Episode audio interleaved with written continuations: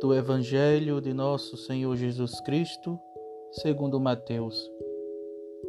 Alguém aproximou-se de Jesus e disse: Mestre, o que devo fazer de bom para possuir a vida eterna?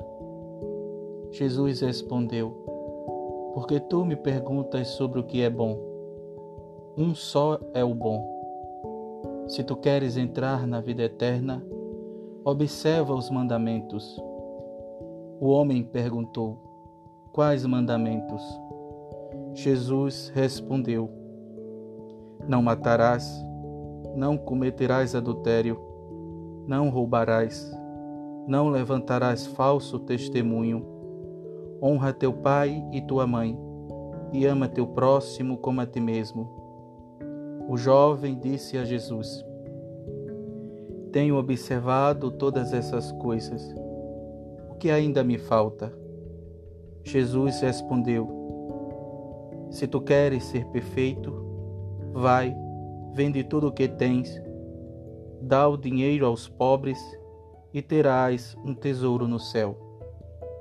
Depois, vem e segue-me. Quando ouviu isso, o jovem foi embora, cheio de tristeza, porque era muito rico. Palavra da salvação. Glória a vós, Senhor. Queridos irmãos, queridas irmãs, não devemos esquecer que o jovem rico estava a um passo da vida eterna.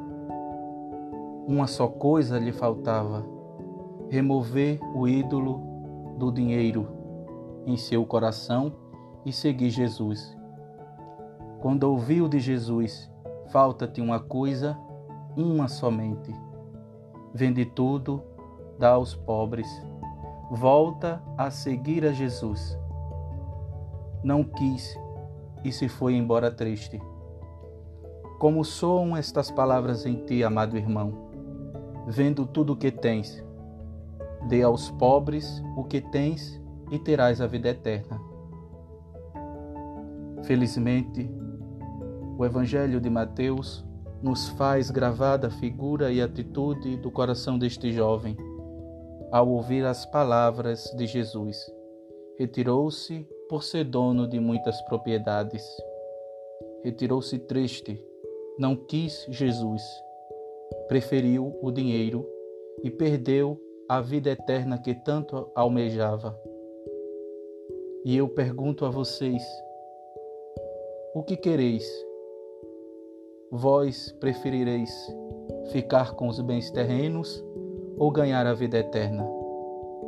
Meu irmão, minha irmã, não te atrapalhes com este mundo passageiro, com este dinheiro passageiro, mas compre amigos e amigas que te acolherão no reino dos céus.